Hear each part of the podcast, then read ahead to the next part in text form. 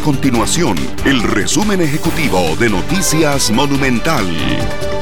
El Ministerio de Obras Públicas y Transportes inaugurará hoy gran parte del proyecto de circunvalación norte tras años a la espera de esta obra.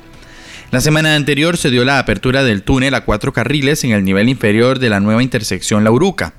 Para este lunes se espera la apertura de cuatro etapas funcionales. Las direcciones regionales del Ministerio de Educación Pública en Guapiles y San Carlos son las que tuvieron la mayor cantidad de estudiantes que dejaron las aulas el año pasado.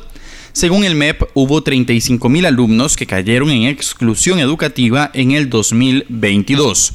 Según los datos de la Unidad para la Permanencia, Reincorporación y Éxito Educativo, en San Carlos dejaron las aulas más de 2.200 estudiantes y en Guapiles hubo 1.700 entre niños, jóvenes y adultos que dejaron el sistema educativo.